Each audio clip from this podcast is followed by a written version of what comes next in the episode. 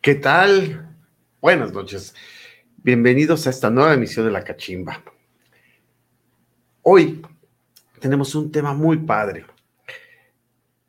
El tema es, ¿te volvió loco la pandemia? ¿Te volvió loco?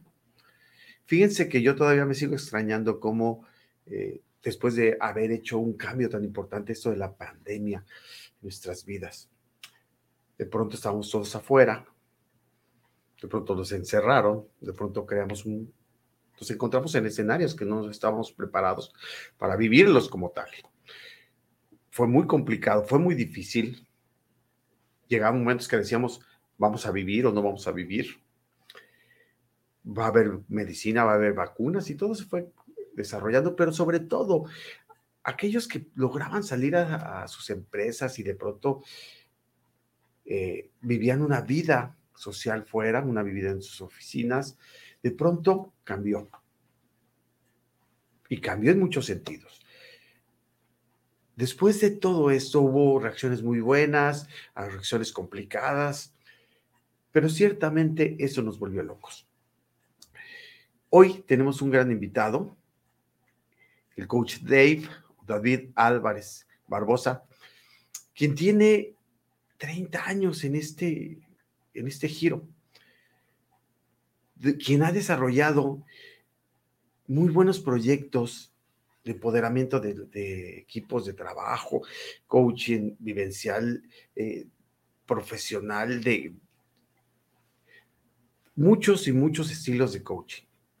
Una persona realmente preparada en estos, eh, en estos caminos y quien el día de hoy nos hace el honor de estar con nosotros quiero comentarles que él ha trabajado en varios de nuestros proyectos, proyectos de empoderamiento de equipos de trabajo de alto desempeño, también ha trabajado con nosotros de manera particular e individual, talleres de comunicación y muchos otros eh, eh, trabajos que hemos tenido y que nos ha ayudado a entender muchísimo de cómo estamos.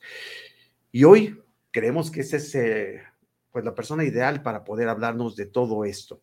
Entonces, sin más preámbulos, Bienvenido David Álvarez, Coach Dave, a esta cachimba.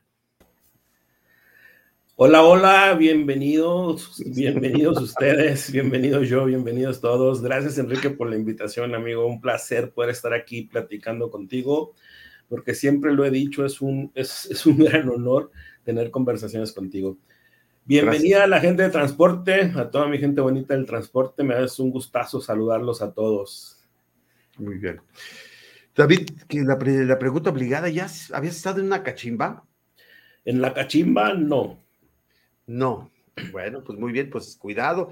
Yo te pido que por favor, a la hora que vayas a elegir qué cenar o qué tomar, lo cheques muy bien. Yo te recomendaría para empezar un cafecito. ¿Qué te parece? ¿Vale?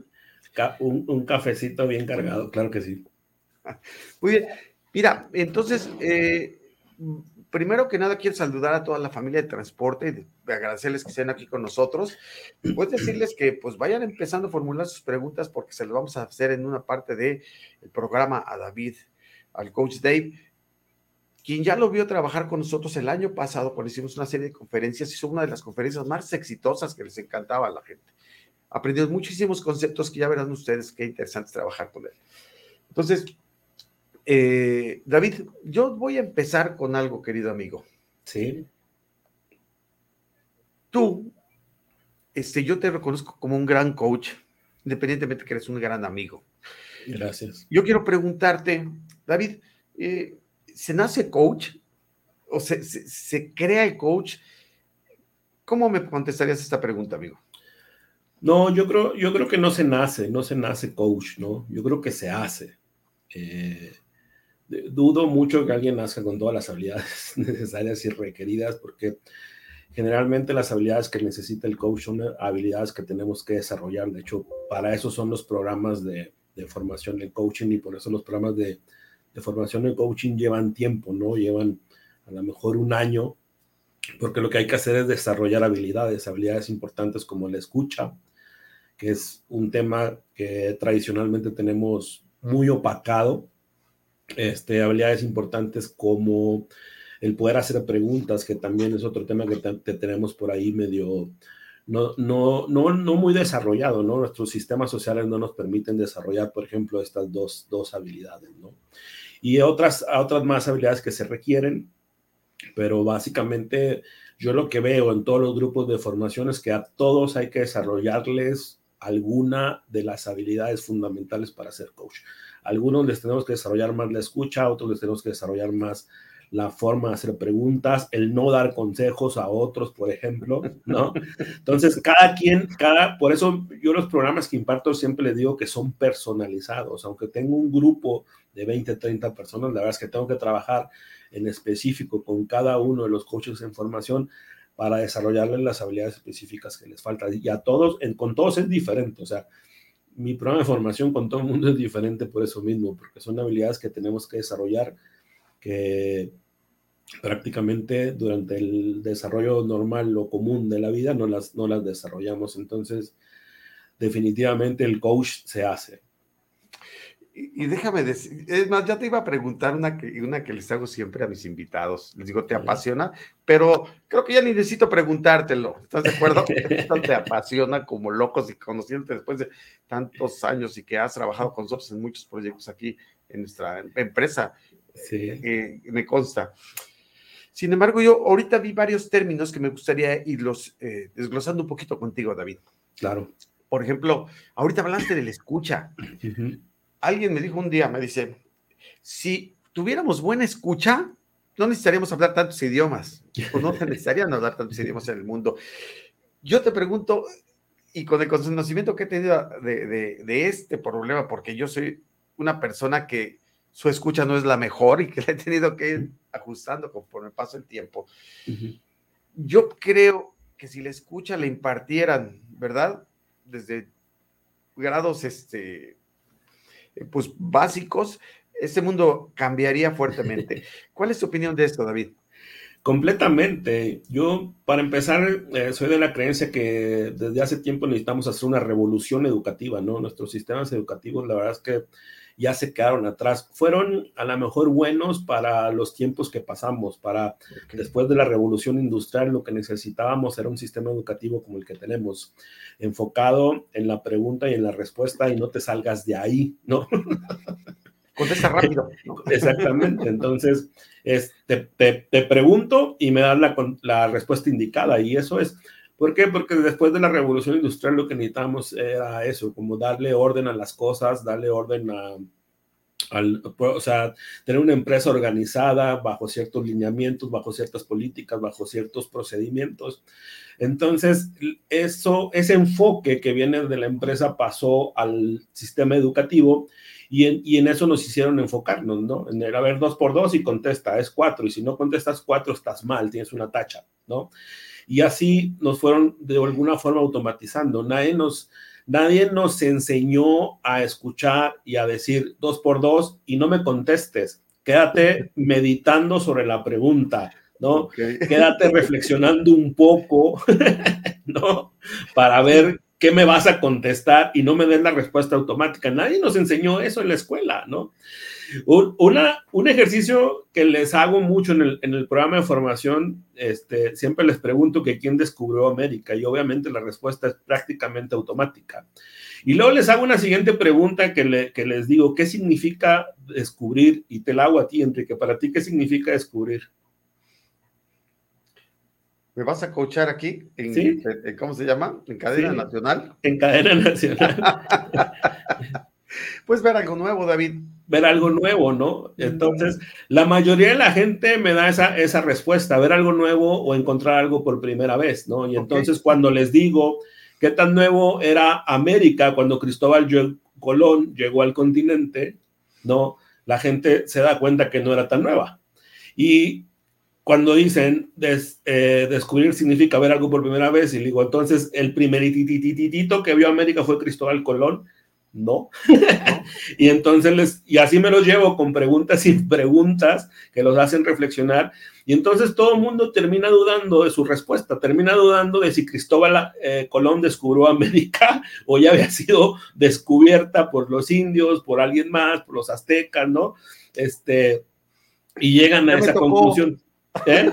ya me tocó ese tipo de reflexiones, ¿no? Sí, ya te tocó. Y ve cómo, o sea, simple y sencillamente, en una pregunta o en dos preguntas, ¿no?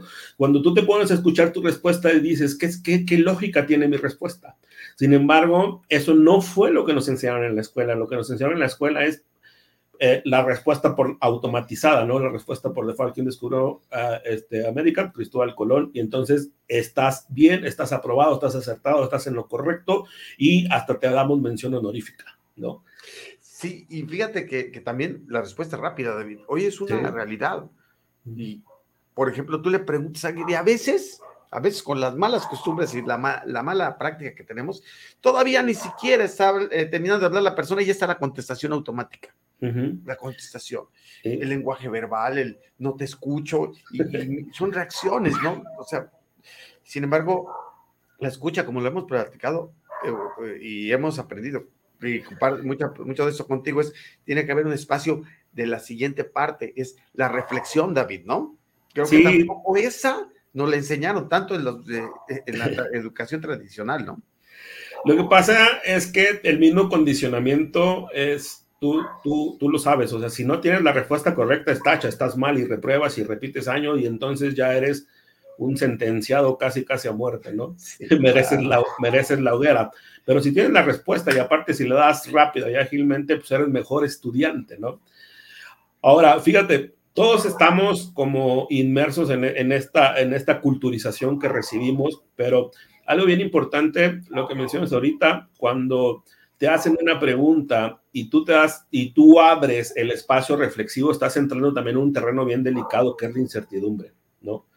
Porque es el cuestionarte si realmente tengo la respuesta o no. Entonces ya desde ahí, o sea, culturalmente estamos condicionados para creer que necesitamos tener la respuesta a fuerza, ¿no? Para, para no decir, a ver, espérame, no sé y déjame pensar mi respuesta. Pero, o no tengo la respuesta, definitivamente sabes que ahorita no la tengo, ¿no?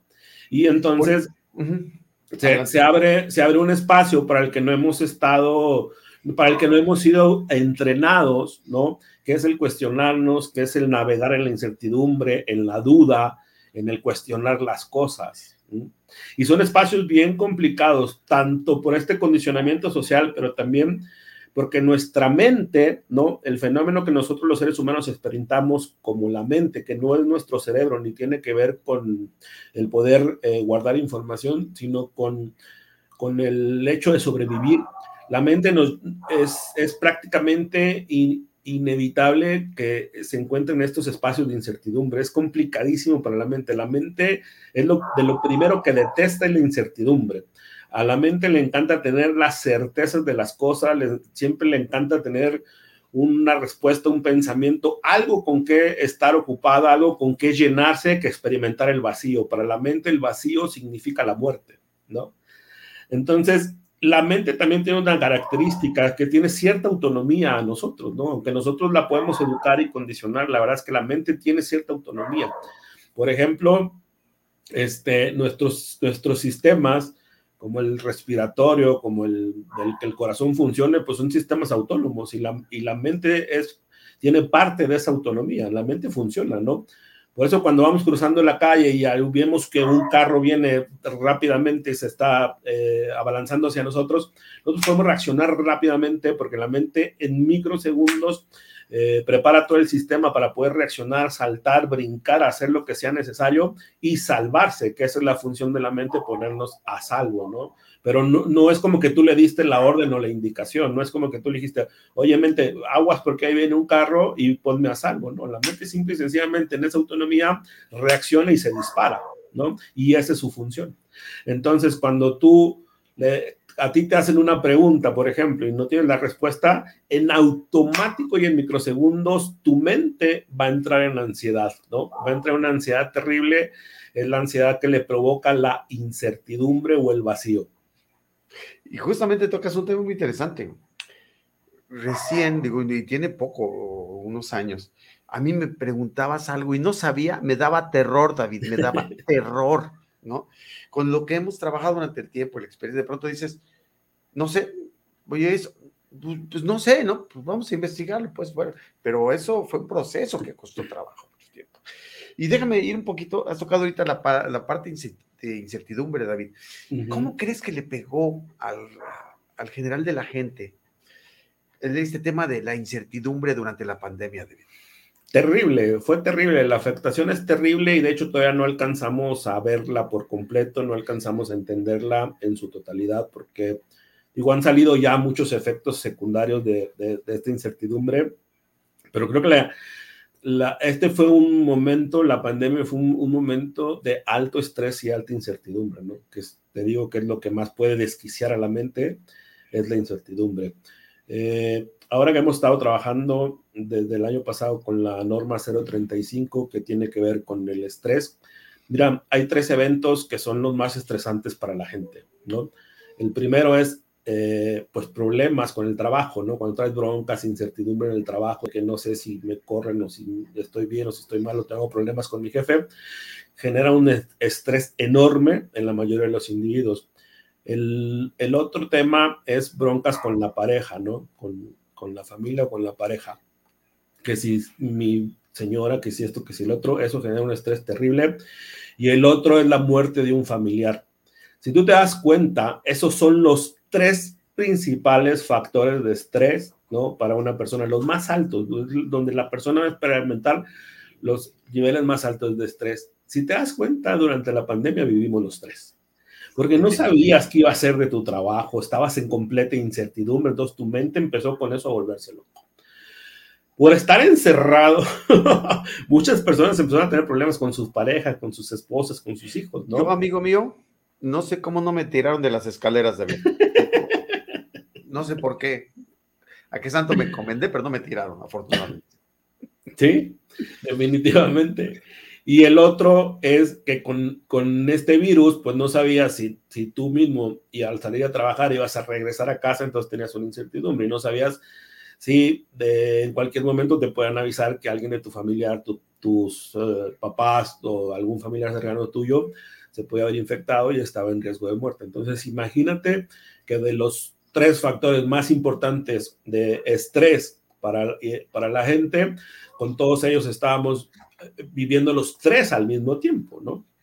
Entonces, el nivel de estrés y incertidumbre que entramos fue enorme, fue enorme. Yo creo que nunca habíamos experimentado tanto así, ¿no? Es como cuando dicen que dicen ya no más falta que te orine un perro, pues haz de cuenta que estábamos así. Bueno, es, si no te lo hizo fue porque estabas encerrada en tu casa probablemente. sí. Es algo que te pudiera haber pasado, ¿no? Yo quiero invitar, déjame hacer un paréntesis pequeño a mí me gustaría que nuestro, este, nuestros escuchas, la gente que nos está siguiendo en este momento, pudiera lanzar sus preguntas, decir, ¿qué fue la emoción que tuviste eh, más fuerte durante esta pandemia? A ver si por ahí salen preguntas y, te, las, y las, nos puedes apoyar contestándolas. Claro que sí, con todo gusto. Entonces, David, el, el, la idea, imagínate, tú nos has platicado, por ejemplo, que la mente siempre está tratando de sobrevivir. Entonces, de pronto, David, estaba en una conexión tremenda para querer, querer sobrevivir. Entonces fue un choque de tantas cosas al mismo tiempo que fue muy, muy, muy complejo, ¿no? Demasiado. Sí, entonces, eh, ¿qué, eh, ¿qué, te puede decir? ¿Viste algunos casos fuertes de esto? Sí, yo, mira, yo directamente no trabajo con la gente porque desde la, el enfoque del coaching, eh, pues apoyamos más a la gente a alcanzar objetivos, ¿no? Ok. Y, esto requiere un poquito, creo que más de atención terapéutica, ¿no? Este, esto ya definitivamente es un tema para los psicólogos, no, no, no es tanto para los coaches. Qué bueno, qué bueno que la Te voy a decir que si nos apoyaste en un proyecto que tuvimos nosotros, tal vez mi pregunta no fue la, la mejor. Déjame regresar un pasito.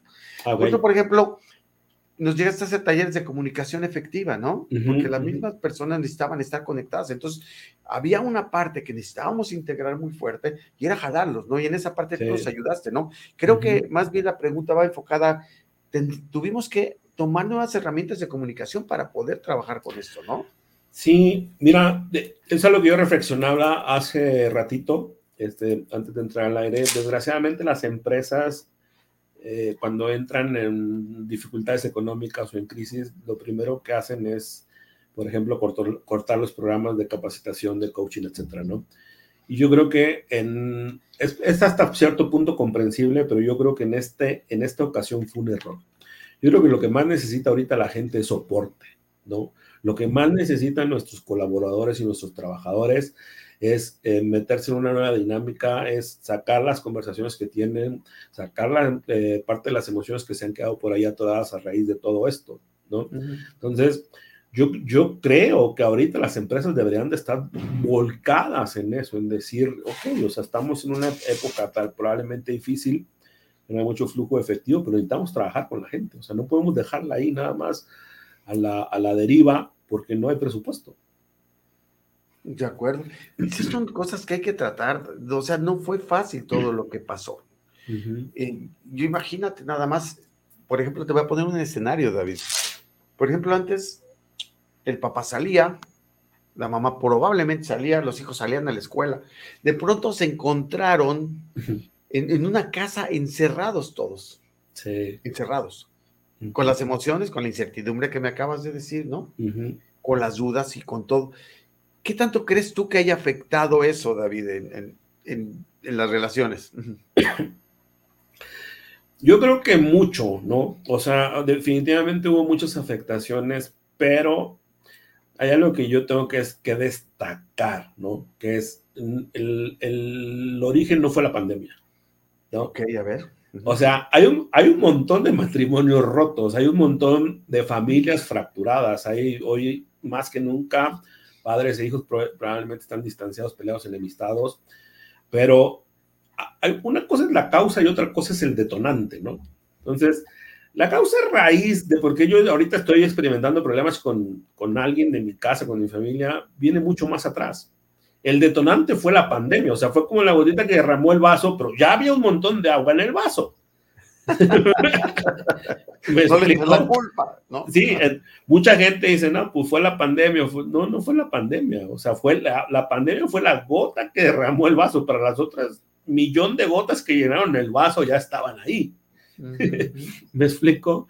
Entonces, creo que eh, hay algo que yo les platico cuando vemos estos temas de, de manejo emocional, de manejo de emociones nosotros los seres humanos tenemos diferentes mecanismos para manejar nuestros conflictos y obviamente con ello nuestras emociones, ¿no? Cuando tenemos un conflicto que creemos que nos sobrepasa o que simplemente no lo queremos afrontar, este, pues lo empezamos a negar, ¿no? Empezamos a negar que, no, yo estoy bien, no me pasa nada, ¿no? Mi mujer ahí está, un poco extraña, pero no, todo está bien, o sea, ¿no? Entonces, son mecanismos que utilizamos los seres humanos y otros, o sea, evitan verlo, evitan ver el tema, ¿no? Y obviamente, generalmente, eh, utilizamos poco lo que es la, como la expresión, ¿no? De decir, oye, pues estoy enojado por esto, por esto y por esto, me pasa esto, estoy triste, estoy deprimido, etcétera, etcétera. Y otro mecanismo que tenemos es la, eh, el evadir, pero a través, a través de otras cosas, ¿no? O sea, empiezo a hacerme güey, con perdón de la palabra, sobre los problemas que me suceden, pero voy y me refugio en el casino, ¿no? Voy y me refugio con mis amigos o a, tomar o qué sé yo, o sea, ahí, o voy al cine o me la paso de fiesta en fiesta. Es una forma de negar los problemas que tengo, ¿no? De, de evitarlos, de evadirlos. ¿Qué fue lo que pasó? Que se nos fueron las formas de evasión. Ah, se, nos fueron las formas con las que normalmente evadíamos los problemas. el, que, el que vivía con sus amigos tomando para evitar los problemas que tiene con su esposa, pues se le fueron e, esa forma de evadir. Pero los problemas ya estaban ahí, ¿no? De acuerdo. Yo conozco personas que se la pasan en el cine porque, va, o sea, van cinco, seis o los siete días de la semana al cine y es una forma de evasión porque a través de meterme y sumergirme en una sala de cine eh, a oscuras, donde nadie me ve y donde yo me sumerjo en la película, evito pensar, estar en el presente, en los conflictos que hoy me abordan. ¿Me explico? Entonces, a la gente se le fue también esa forma de evadir. Mm, de acuerdo. De pronto, ok, teníamos la oportunidad de abrir nuevas cosas, nuevos aprendizajes, ¿no? Pero, pero igual ya lo que traían, antes es justamente lo detonaba. Exactamente. Entonces, Creo que lo que esto vino a provocar es, evidenciar nada más, ¿no? Es como evidenciar los problemas que ya traemos por ahí arrastrando y lo único que hay que hacer pues es ponerles atención, es agarrar valor para enfrentar todo eso que, que porque creímos que iba a ser difícil, pues no lo enfrentamos en su debido momento. Y muchas de las cosas que nos has platicado, la reacción que tenemos las personas es el miedo, ¿no, David? Sí. Es, un común que tenemos muchas personas miedo a muchísimas. ¿Puedes platicar un poquito de eso, David, del, miedo? Es un, mismo, es, un mismo efecto de la mente, ¿no? Eh, todos los seres humanos tenemos una tendencia natural, eh, una inclinación hacia estar alertas, ¿no? Si tú, si tú te pones a pensar en el hombre de las cavernas, cuando el hombre salía de su caverna, ¿no? Con su garrote y su traje de mamut, la verdad es que ah, ¿Tú crees que iba así como si estuviera paseando hoy por el parque, por la macroplaza? No, pues no.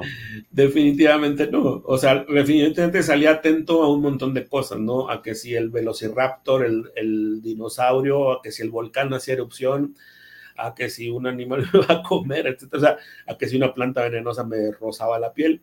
Entonces, de alguna forma los seres humanos en todo este tiempo de evolución todavía traemos ese enfoque hacia estar observando como los peligros de la vida, ¿no? Y entonces eh, a la mente lo que le sirve es eso, el, miedo, el asustarnos es, es, prácticamente una reacción para ponernos a salvo de los peligros de la vida. ¿no? Y entre ellos, pues hasta las mismas relaciones, el mismo día, el mismo trato, el no tomar un, un empleo, el salir, el estudio, todo eso, ¿no? Estudiar todo tipo de cosas. Lo que pasa es que tenemos que tomar en cuenta que la mente, que el fenómeno de la mente, la mente es asustadiza, ¿eh? O sea, la mente es asustadiza. Es realmente rara la, la persona que pueda decir yo no experimento el miedo, todos experimentamos miedo. Y la mente duda, la mente es la que tiene como todas esas incógnitas de sí, y si me va a ir bien, y si no me va a ir bien, y si voy a fracasar, y si fracaso, ¿qué van a decir? Y si dicen eh, después que me van a rechazar, y si me rechazan, no va a quedar solo, y si no sé qué, y si quién sabe qué, y si esto, y si es la mente la que produce todos esos cuestionamientos, todos esos esos pensamientos, esos, esos, este, esos pensamientos, ¿no? Pensamientos. Es parte de la incertidumbre y esa incertidumbre genera miedo. De acuerdo. Muy bien, David. Híjole, es que estos temas son increíblemente grandes y poderosos. Fíjate que yo voy a invitar a Nora. Llegamos a una parte de nuestro programa que nosotros le llamamos ¿Qué pasó aquí? Entonces, vamos a invitar a Nora a ver si nos acompaña. Ok. Aquí está Nora en la cachimba directamente. Hola, Nora. Hola, buenas noches, ¿cómo están? Hola, David. Hola, Norita, muy bien, ¿y tú? Bien, por favor, dinos qué pasó aquí. ¿Qué pasó ahí? ¿Qué pasó durante la pandemia ahí? Una chica que se perdió en las drogas. Definitivamente un cambio muy fuerte, ¿no? Sí. Digo que así, así David, yo eh, estaba como de 20 años y definitivamente ya quedé después de la pandemia, así como estás viendo. Este sí. Yo veía mucho más juvenil, ¿no? Sí, la, la, verdad es que la vida nos cambia, ¿no? Nos cambió.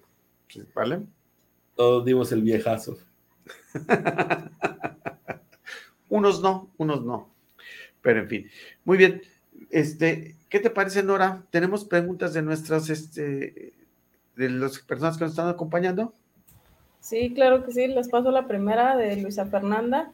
Dice, ¿cuáles son las estrategias que ENMA emplea para fomentar la integración entre la empresa y sus clientes, considerando que la pandemia nos obliga a implementar sistemas remotos? ¿Qué nos puedes comentar, Enrique? Híjole, esa más bien se parece una pregunta para mí que para ti. pues sí. Es, más, para ti, pero también la puedo contestar. ¿eh? Adelante, yo te complemento, adelante. algo, algo que pasó, que sucedió sobre la pandemia y que yo lo vi como un acierto muy grande, fue el ciclo de conferencias que hiciste este, para Grupo Edma y sus eh, clientes. Este, cuando iniciaba la pandemia, ¿no? Que era precisamente, en, yo participé en una de las conferencias, pero creo que estuvo también un, este, Tony Gali, un nutriólogo, ¿no? Estuvieron varias, varias personas. Y participó tanto gente de EDMA como los clientes de, de EDMA, ¿no? Entonces, este, para mí creo que fue un evento mucho, muy importante porque se, se vivió esa integración y creo que también eh, fue aportarle a la gente como, pues, cómo ir disolviendo un poquito toda esta incertidumbre, ¿no? Todo, todas estas incógnitas sobre, el, sobre la pandemia, ¿no? Eso es sobre lo que yo puedo comentar sobre esa pregunta. Sí, sí, David, y aparte hicimos varias cosas. Tuvimos que darnos cuenta que teníamos personas a miles de kilómetros y que en algún momento ya ellas estaban trabajando con un home office y que había, había que integrarlos y trabajarlos y trabajar con ellos, hacerlos sentir que no estaban solos. Imagínate la idea de que una persona estaba en una oficina, una oficina si de pronto ya está en su casa. Hay que prepararla, se le dieron inclusive cursos de, home office a, las personas, se les trajo pláticas y, capacitación aparte de, de nutriólogos para que supieran qué comer en tu casa administración del tiempo, comunicación. La realidad es que sí hay que invertir mucho en eso. Este, y, sobre todo crear inclusive ambientes adecuados para cada uno, ¿no? Porque no de pronto en la pandemia mucha gente estábamos, y te lo digo, eh, inicialmente estábamos sentados con la computadora en las piernas, ¿no? Eh, eh, de pronto invadiendo las salas, ¿no? Llegó un momento que con capacitación se les pusieron lugares en sus casas adecuados para todo ello, para su ambiente, para todo. este, se tuvo que eh, apoyar mucho en la tecnología, se, se, adquirieron softwares de diferentes tipos para poder mejorar la comunicación en cada uno de ellos. Entonces, sí se hace, sí, hay programas, inclusive estamos iniciando con David la certificación en este de esta la certificación. 035 ella es precisamente que trata de mostrarle a las personas que tiene un futuro dentro de la empresa, que va a ser un futuro bueno, que se les está cuidando y que se les está este, eh, proveyendo lo necesario para que tengan una vida mejor. Así es. Y espero haberle contestado a Luisa Fernanda, el complemento como lo dijiste tú. A tus órdenes y gracias, excelente pregunta, muchas gracias. Claro que sí, gracias. Otro aspecto importante es que dice Luisa Fernanda que la pandemia nos obligó a implementar sistemas remotos pero ustedes fueron pioneros porque ustedes antes de la pandemia ya estaban trabajando de forma remota. Sí, sí, completamente. Sí, sí, sí lo hicimos, sí. Y si, tienes que tener la responsabilidad, muchas de nuestras instalaciones están a 2.000 kilómetros. Definitivamente tenemos que tener ese trabajo integrado. Sí, gracias, gracias David por la aclaración. ¿De qué? Gracias. La segunda pregunta la dice Elizabeth. Dice, uno de los grupos que se han visto afectados son los pequeños, ya que al estar encerrados su estrés va a empezar al volver a socializar con la gente no cercana. ¿Qué podemos hacer como padres de familia para empezar a trabajar para estos momentos? Ya que su estrés va a empezar a volver a socializar con gente no cercana, ¿qué podemos hacer como padres de familia para empezar a trabajar para esos momentos? Híjole, yo creo que los padres tienen ahorita una chambisísima con la que tiene, tienen mucho que hacer porque tienen que trabajar aspectos que, que yo creo que están, de alguna forma ya están como un poquito desatendidos, no en todos los casos, ¿no? Pero el trabajar con las emociones de los niños, que son importantísimas, este, trabajar con con la, con, sociabilización que para los niños es súper, súper, súper importante.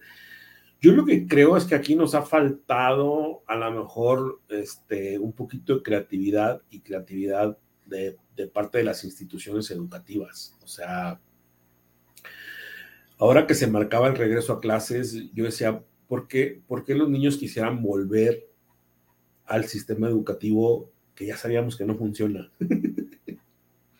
O sea, porque un niño quisiera en este momento volver. O sea, vuelve, pues sí, porque pues a lo mejor por el recreo, por jugar fútbol y todo eso. Entonces yo decía, ¿por qué en estas condiciones regresamos a los niños a encerrarlos nuevamente en un aula? ¿No? Con la maestra diciendo, a ver, niños, a ver, cállense, a ver, repitan, a ver, no sé qué. O sea, ¿por qué no los llevamos a las escuelas, pero a hacer socialización? O hacer trabajo de campo o a jugar o a hacer actividades que no tengan que ver con el trinomio cuadrado perfecto, ni con el diptongo, ni con nada de eso, ¿no? sino decir, vámonos a la cancha de fútbol o donde tengas ahí un espacio ventilado para que estén protegidos de, de la infección, ¿no? Y que ese sea su ir a clases, o sea, ir a hacer actividades que nunca hicieron, ir a hablar de sus emociones, ¿no? Hacer una rueda donde todos estén y cada quien diga cómo la pasé yo de COVID, cómo, cómo lo viví, ¿no? Y, y, actividades en ese sentido, ¿no? Entonces, yo digo, ¿a qué volvemos a la escuela? Al mismo sistema que ya sabíamos que no funcionaba. De acuerdo. David, y, fíjate que también los papás, te voy a platicar algo, ¿no? Ahora tenemos que, que entender nuevas maneras de hacer las cosas, o sea, lo, lo anterior ya no existe. Es un hecho también que, que existen terapias, existe coaching, existen muchas cosas que hay que tomarlas. O sea, hay, nuevos aprendizajes. Y también reconocer que si te quedó algo, que si te, a ti te afectó algo, tienes que te buscar especialistas para que te apoyen, ¿no? Claro. Para, entender lo que te pasa, ¿no? Claro. Y yo, mira, yo, este, yo dedicaría un año a mis hijos a trabajar específicamente el tema de emociones. Okay. O sea, los haría que se olvidaran de, de, la escuela y las matemáticas y el español. O sea, aprender a sumar, pueden aprender a sumar ahorita o más tarde, un año después o dentro de dos años. Y, y lo van a hacer. Y lo van a hacer. Pero ¿sabes qué? Lo que, lo, lo que no aprendan hoy del, del campo emocional les va a afectar toda su vida. Y darle la vuelta a eso es mucho más complicado que enseñarnos a sumar. De acuerdo. Si los seres humanos, los adultos, y volteas a ver a todos, hoy padecemos por algo, lo padecemos por el campo emocional, no por el conocimiento técnico. De acuerdo, de acuerdo. Lo padecemos porque tenemos ansiedad, porque tenemos estrés, porque este, cuando me expreso, me expreso muy agresivamente, porque esto, porque lo, o sea, Miedo al rechazo, ¿no? Porque no soy tolerante, porque no tengo empatía, porque me da miedo al rechazo. ¿Me explico? Entonces, las afectaciones que vivimos los seres humanos son en el campo emocional.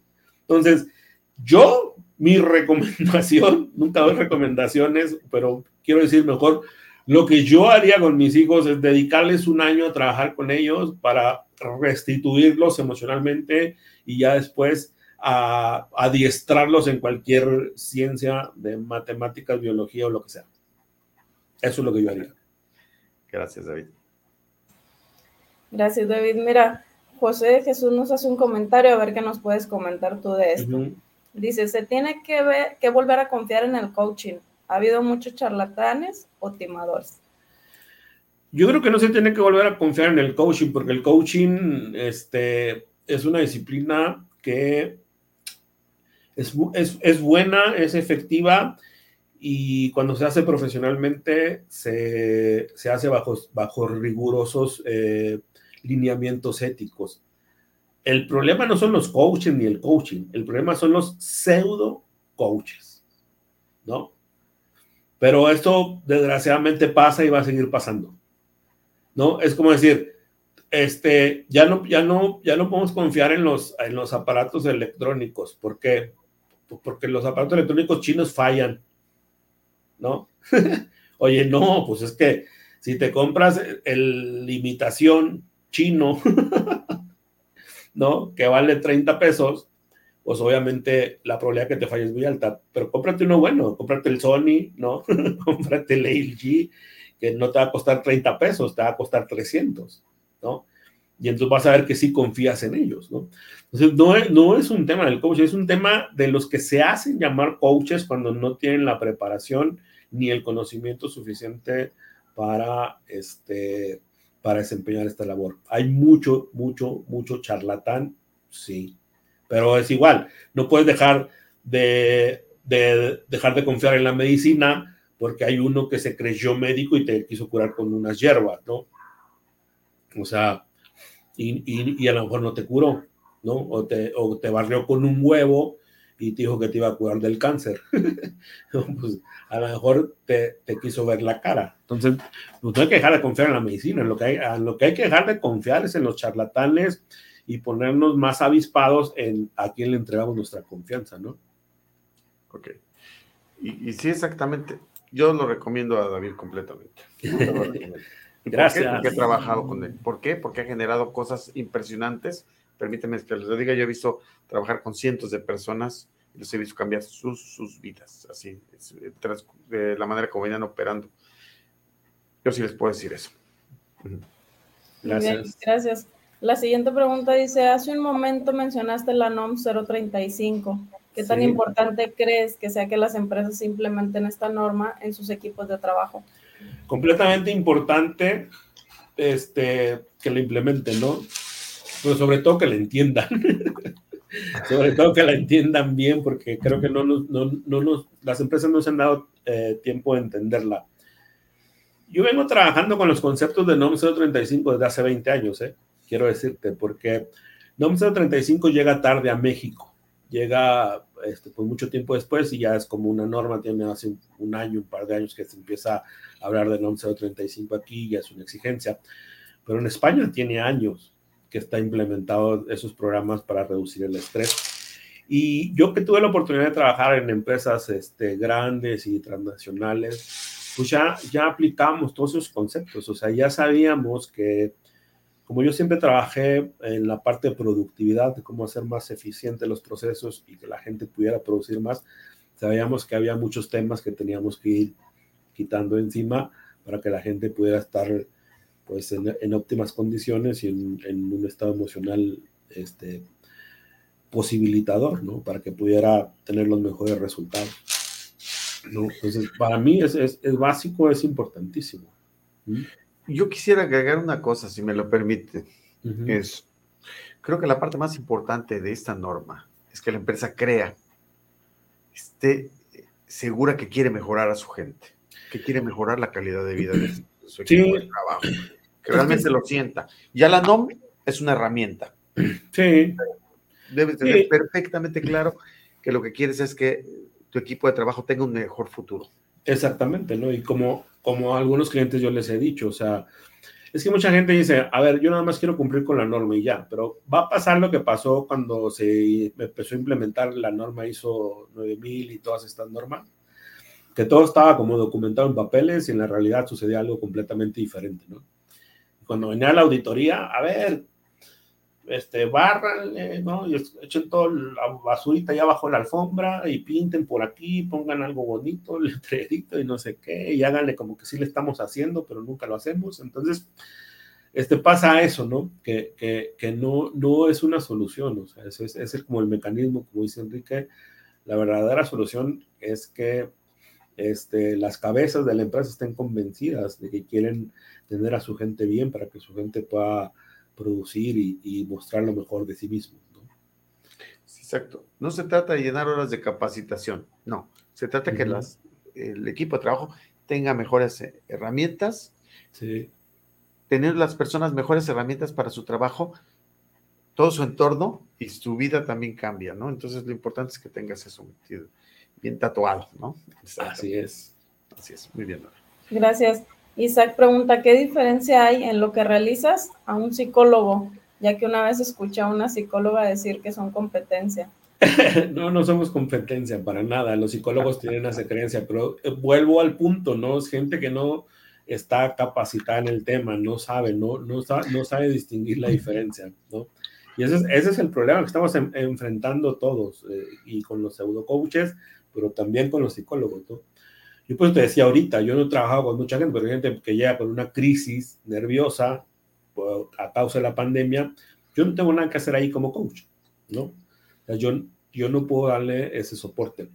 El psicólogo eh, trabaja eh, pues con aspectos eh, conflictivos de las personas, cuando la persona tiene un conflicto, cuando la persona tiene algún problema. Los coaches no nos enfocamos en los problemas ni en los conflictos, nos enfocamos en las soluciones o en los objetivos, en lo que la gente quiere alcanzar. Nosotros trabajamos con gente sana, ¿no?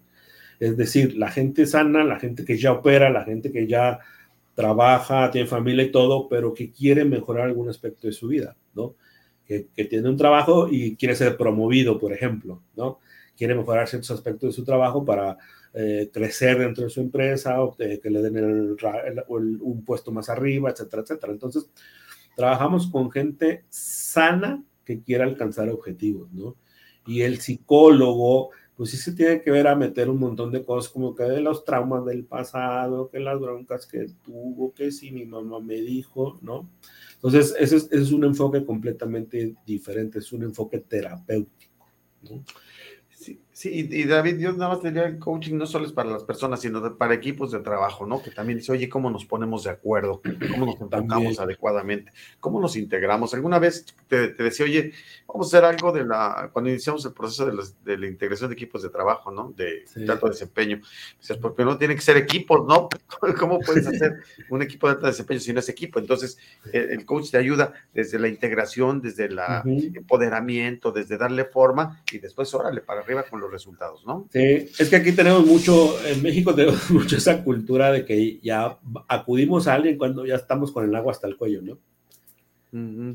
a, mí, a mí me hablan, ¿no? Oye, ¿tienes programa de equipos de alto rendimiento? Sí, ven a implementarlo. Y cuando llego, el equipo está en crisis. no hay equipo, ¿no? Y digo, ¿cuál equipo? un montón de personas peleándose aquí. Primero pónganse de acuerdo y luego ya me hablan. ¿No? Pero ese es el enfoque que normalmente tenemos. Ya cuando, ¿no? Este, estás hasta el cuello, ya es como cuando acudes a alguien a pedir ayuda. Muy bien. De acuerdo. Gracias. La siguiente la hace José Luis Vadillo. Dice, saludos, coach Dave. ¿Qué recomendaciones nos das a quienes tenemos que trabajar desde casa? En definitiva, la comunicación se limita y no se perciben las emociones de la misma manera. Un mensaje de texto es frío y se interpreta de forma muy diferente según la emoción que está experimentando la persona en ese momento. Busquen hablar, no, no caigan mucho en el, en el WhatsApp, ¿no? Obviamente, o sea, la necesidad de las emociones está latente y, y, nunca va a ser igual los mensajes de texto.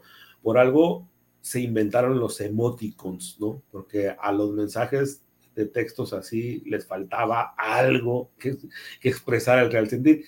Y como cada quien interpreta lo que lee a su manera y a su, a su mood, a su, a su estado emocional, pues lo puede interpretar mal. Alguien puede eh, interpretar lo que está escribiendo de, de, una mala manera, ¿no? Es la verdad, hablen, agarren el teléfono. Yo veo que eso se ha perdido muchísimo yo procuro no hacerlo. A cuando me mandan un mensaje de WhatsApp, lo leo y yo marco. A ver, ¿qué pasó? ¿Qué necesitas? ¿No? ¿por qué no me hablas? Hasta una videoconferencia, ¿no? También. Sí, y las videoconferencias. Algo, mira, yo antes de la pandemia, eh, pocos programas los hacía a través de, de Zoom, ¿no? A través de, del Internet.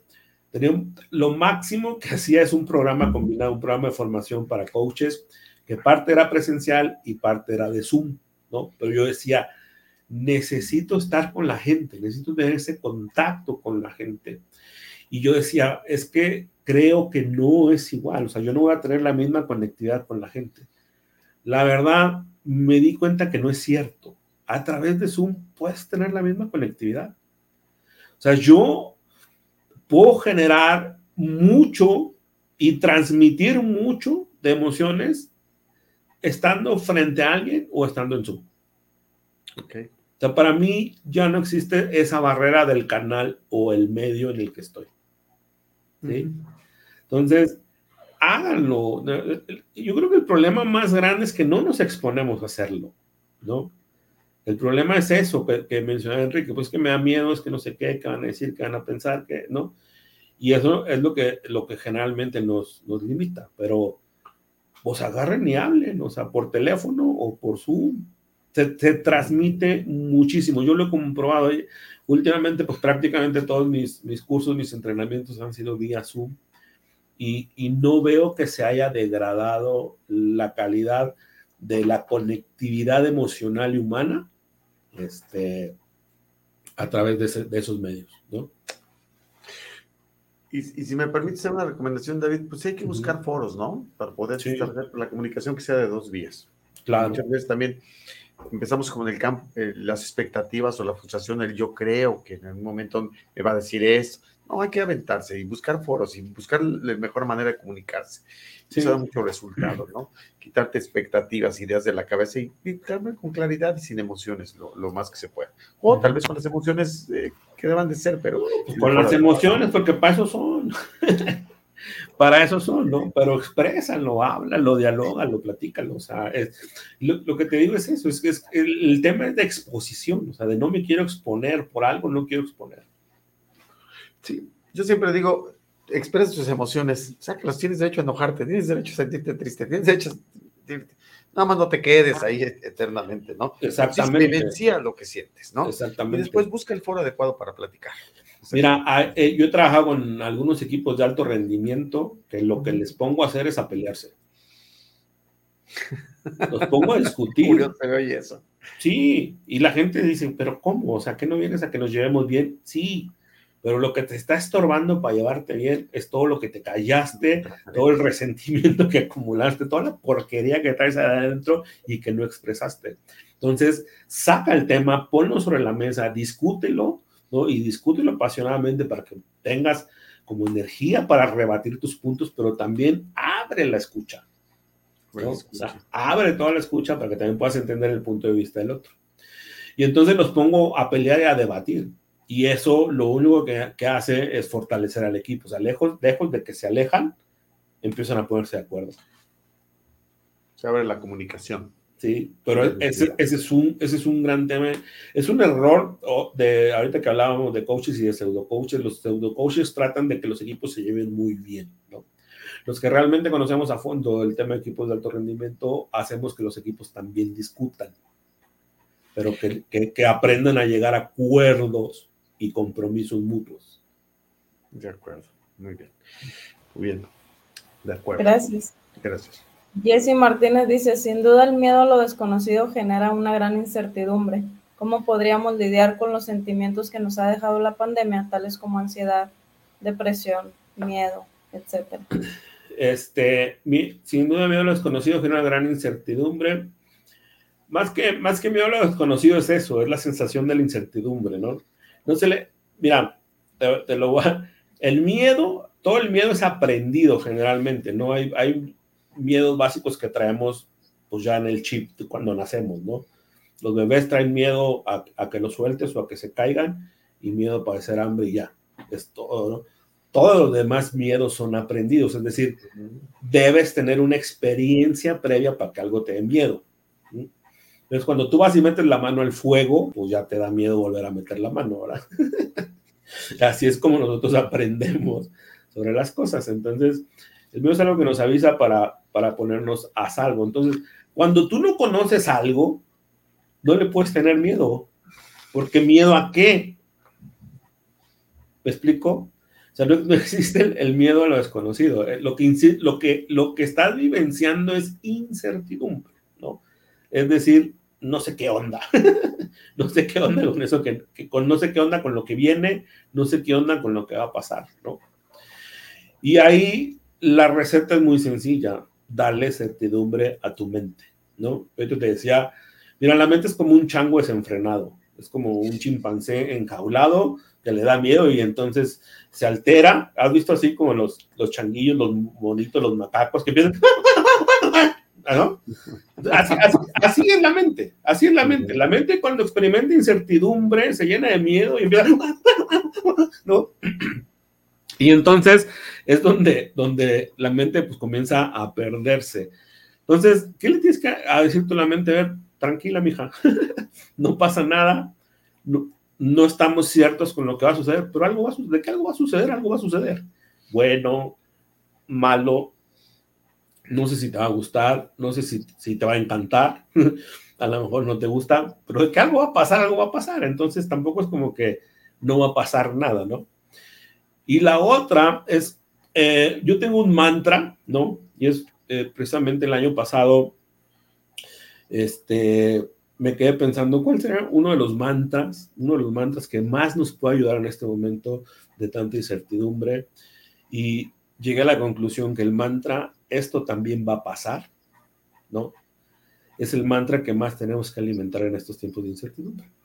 Entonces, no sé lo que viene, no sé lo que, o sea, estoy viviendo un momento delicado, conflictivo, de inseguridad, de miedo, pero va a pasar. O sea, no va a durar para siempre, no hay, no hay mal que dure 100 años, ¿no? Claro. Entonces, alimentar ese mantra y, y tú enfocarte en eso, toma, toma, toma la decisión, ¿no? Toma la decisión de decir, no importa lo que venga, va a pasar. No importa qué tan malo sea, va a pasar. No importa eh, qué tan conflictivo sea, va a pasar, ¿no?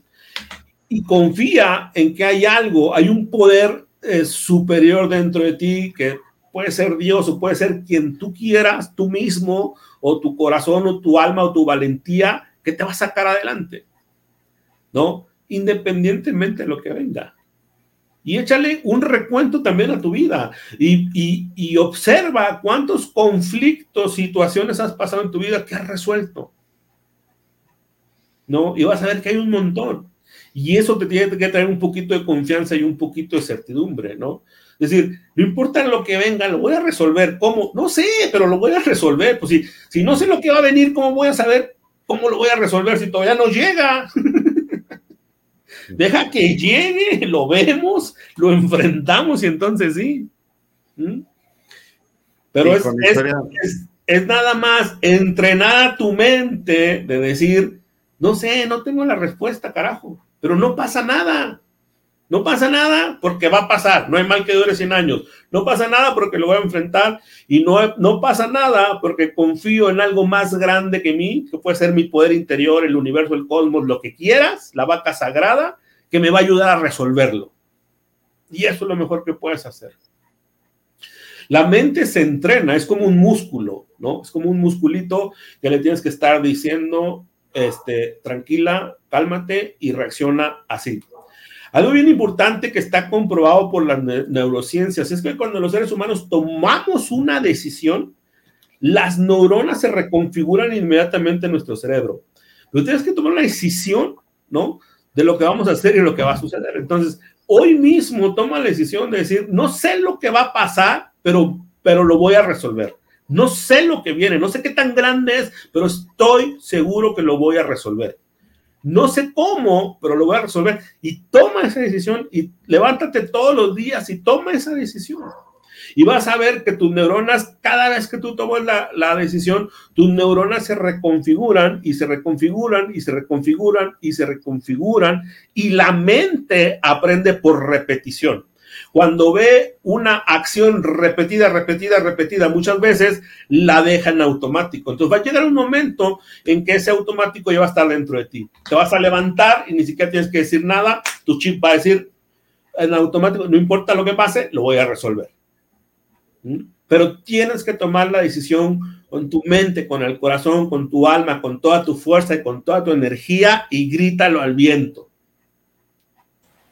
Muy buena recomendación. Gracias. Muy bien. Francisco dice, ¿qué recomendación darías para lidiar con el estrés de una persona que no se ha acostumbrado a trabajar en home office? Para lidiar con, pues es que, lo que hay que ver es qué le causa estrés, o sea, cuál es, cuál es el, cuál es la causa del estrés, ¿no? Y eso, y eso es lo que no sabemos, ¿no? O sea, ¿qué, qué le pasa en su casa?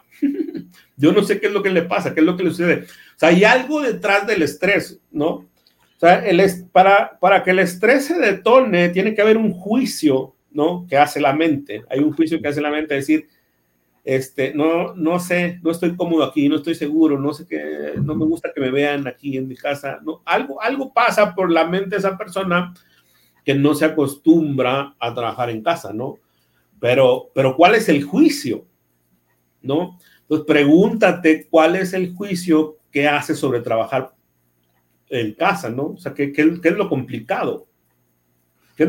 a mí me encanta trabajar en casa. ¿Qué es lo que genera ese estrés? Muy bien. Sí. Gracias. Esta, una más. Mónica dice, buenas noches. ¿Cómo se debe, cómo se deben inculcar hoy el alcance de los objetivos cuando las personas piensan que no tiene caso planear porque no sabes si mañana estarás. Evidentemente este panorama lo he escuchado como resultado de los efectos de la pandemia. ¿Esto podría afectar el desempeño y la productividad de las empresas? Eh, sí, y la, verdad es un, es un efecto, ¿no? Es, eso he visto que le pasa a varias gente, ¿no? A gente que ha tenido, por ejemplo, accidentes de tráfico muy fuertes cuando se da cuenta que dicen, chin, me pude haber ido y entonces dicen, no, pero me dieron una segunda oportunidad de vida, entonces a vivir la vida loca, ¿no? entonces ahora sí, no, ya estoy viajar y pues ya el trabajo, quién sabe, y esto el otro, ¿no? Este, mira, hay algo bien, algo, hay algo bien interesante eh, que siempre le pregunto, y, le he hecho esta pregunta a muchos coaches de talla internacional, ¿no? Es porque todos te hablan de el coaching, alcanzar objetivos, no sé qué, quién sabe qué.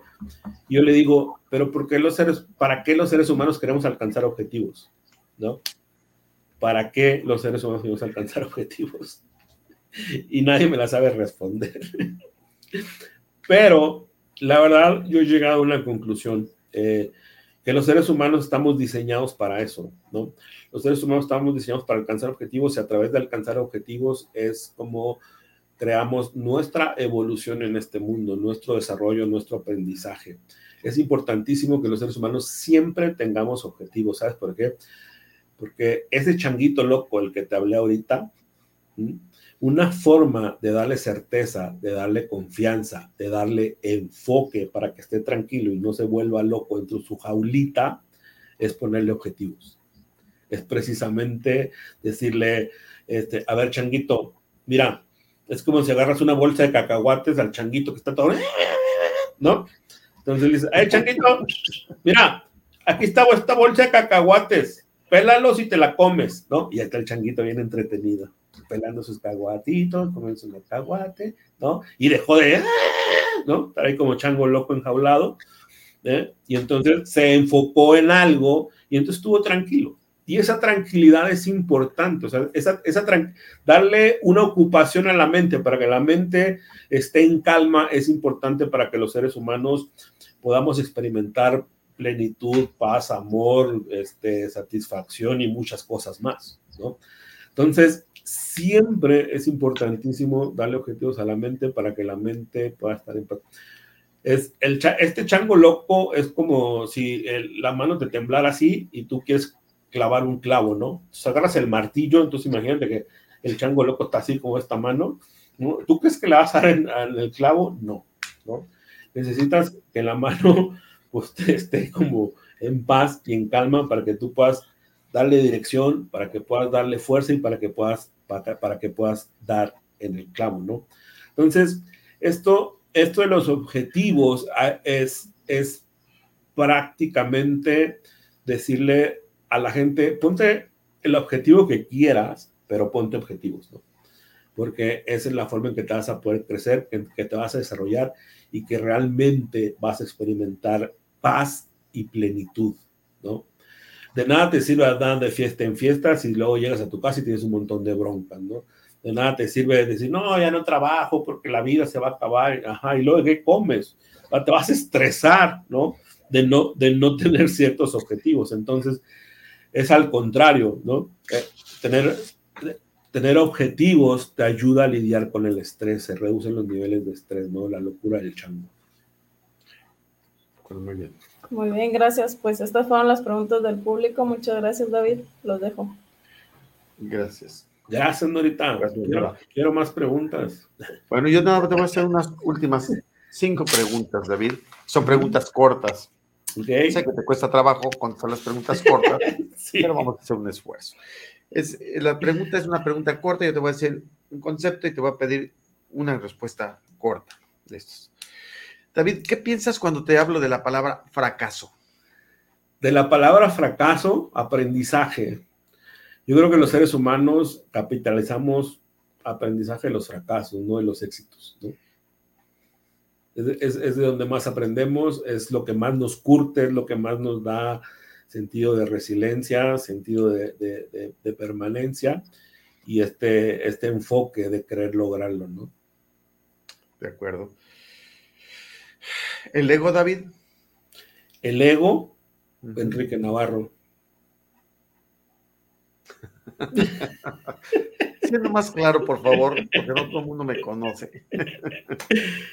No, el ego, el ego es una falsa identidad que adoptamos los, los seres humanos y, tiene que ver con todo aquello que nos aleja de nuestro ser divino, de nuestra grandeza, ¿no? De todo nuestro potencial.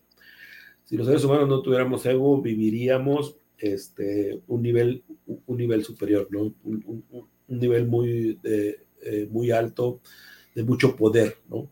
realmente lo que nos limita a los seres humanos es, es, el ego, ¿no?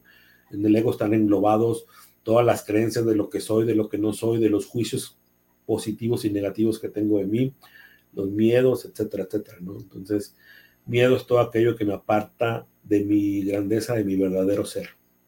Ok, de acuerdo, el ego. Muy bien. David, ya te faltan solo dos preguntas cortas. ¿Qué es para ti la familia, David, cuando yo te digo? Lo más importante, ¿no? Para mí la familia es lo más importante. Este, yo igual que los narcos, que curiosamente tienen un valor por la familia mucho, muy grande. Este, para mí también yo creo que lo más grande, lo más importante, para mí es una bendición. Yo me siento muy bendecido de la familia que Dios me dio y, creo que no hay nada más grande que eso. Excelente. Finalmente, la última pregunta, David. La vida. Uy, la vida es un espacio maravilloso, es un espacio de creación, pero sobre todo es un recurso, ¿no? Es, el recurso que tenemos los seres humanos para manifestar, para progresar, para evolucionar, para aprender, para desarrollarnos y para hacer y deshacer, ¿no? Este, desgraciadamente muchas veces no lo, no lo vemos así, pero yo creo que es el recurso más grande y más poderoso que tenemos los seres humanos. Teniendo vida podemos hacer y obviamente sin ella pues no hay nada que hacer. De acuerdo. Muy bien, ya sé, ya, ya terminamos con las preguntas. Y como siempre el programa, mira, padrísimo programa, estuvo, o sea, alargado más de la hora que normalmente nosotros tenemos y agradecemos a quienes tienen la paciencia de estarnos este, sintonizando. David, voy a empezar pues por, eh, por, la despedida de esta emisión. Quiero agradecerte profundamente todos los conceptos que has venido a, obsequiarnos, a obsequiar tu personalidad, tu manera de pensar. Eh, siempre llevas tarea, tarea en la mente para que nosotros estemos pensando y reflexionando allá y te lo agradezco muchísimo. Muchas gracias, David.